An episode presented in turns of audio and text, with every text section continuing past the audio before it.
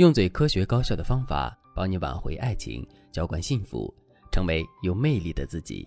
大家好，这里是飞哥说爱。朱莉每次和老公吵架都会提离婚，结果这次老公竟然同意了。朱莉和老公因为周末怎么过的问题大吵了一架。老公想去钓鱼，顺便在生态区吃河鲜，朱莉却想逛街，然后看电影。本来朱莉已经打算先陪老公去钓鱼，下周再逛街了。但是老公一句“凭什么每次都听你的呀”，一下子就激起了朱莉的逆反心理。朱莉就说：“你这话什么意思？说我独裁吗？”于是两个人开始翻旧账。最后老公就说：“好了，别说了，闭嘴吧，我去钓鱼，你去逛街，谁也别烦谁。”朱莉对这个结果并不满意，她说：“你心里还有我吗？你一个大男人这么斤斤计较，你和我逛街能少一块肉吗？”说着，她就用手去掐男人的胳膊，男人吃痛不已，就推了朱莉一下。朱莉不依不饶地拿抱枕打男人的头，男人也急眼了，站起来指着朱莉说：“没完了是吧？给脸不要脸！”朱莉听见“给脸不要脸”这几个字，心里更气愤了，她把抱枕狠狠地砸过去，说：“我看你能把我怎么样？”男人穿上外套就要走，朱莉冲着他的背影喊道：“你要是走了就别回来！今天你要敢踏出这个家门，我们就离婚！你动一下试试！”结果男人头也不回的就走了。朱莉自己也记不清这是第几次提离婚了，她只记得自己在婚姻里只要受到了委屈，她都会顺口这么提。但这次让朱莉困惑的是，男人已经一周没回家了。朱莉知道男人肯定住在婆婆家，也没有打电话主动问候，倒是婆婆给朱莉打了电话，她开导朱莉不要生气，也不要动不动就提离婚。朱莉一下子就对着电话哭出了声。当晚，在婆婆的驱使下，老公回家了，但是一直不搭理朱莉，还主动搬进了客房睡觉。朱莉只能主动去问老公，结果老公说：“你不是要离婚吗？我同意了。”朱莉不知道男人到底是哪根筋搭错了。在朱莉看来，这次的吵架根本不算什么，以前他们吵的比这次凶多了，但是这次男人却格外认真。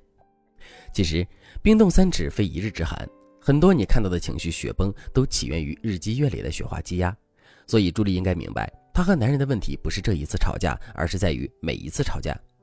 朱莉经常和老公提离婚，放狠话，翻旧账，一次两次还没什么，要是数年如一日，夫妻感情肯定会受影响。当然，夫妻双方的摩擦是互相的，很多时候朱莉想妥协，但是老公说话也会戳到朱莉的肺管子，导致朱莉又开始提离婚，放狠话，翻旧账，夫妻双方的关系一直在恶性循环，这是双方的问题，不只是朱莉一个人的错。如果你也特别爱和老公吵架，那你该怎么办才能平息这场家庭战争呢？你可以添加微信文姬。八零文姬的全拼八零来获取针对性的指导。今天我在这里教给大家几个技巧。第一个技巧，明白自己说话的动机。我们之前都在教大家分析男人的想法、说话的动机，这能让你更快的了解对方的心。但是有时候我们能看透别人，却未必能看清自己。比如我问朱莉：“你每次和老公吵架都要提离婚，是为什么呢？”朱莉想了半天也不知道该怎么回答，最后才说：“可能是因为我觉得自己受委屈了，想让老公哄我吧。”其实我每次都是凭着情绪说的，你突然一问，我也不知道为什么。在不想离婚的情况下，经常提离婚，其实有威胁对方妥协的意味。此外，如果你曾经威胁成功过，那么你就会觉得威胁对方可以解决眼前的问题，还能让你感受到对方对你的重视。之后，在你们关系失控的时候，你每次都会想要用这个方法来解决一切问题。但是提离婚这个解决方案等同于剜肉补疮，总会给你们的婚姻带来更大的隐患。其实你和老公吵架的目的就两个：第一，解决问题；第二，感受对方的重视。你的所有话语动机都要围绕这两点来。你看到这一层，就可以利用其他话语来代替提离婚的策略。比如，为了解决问题，我们常用的话术叫做“认可式引导法”。第一步，不翻旧账，承认对方的付出。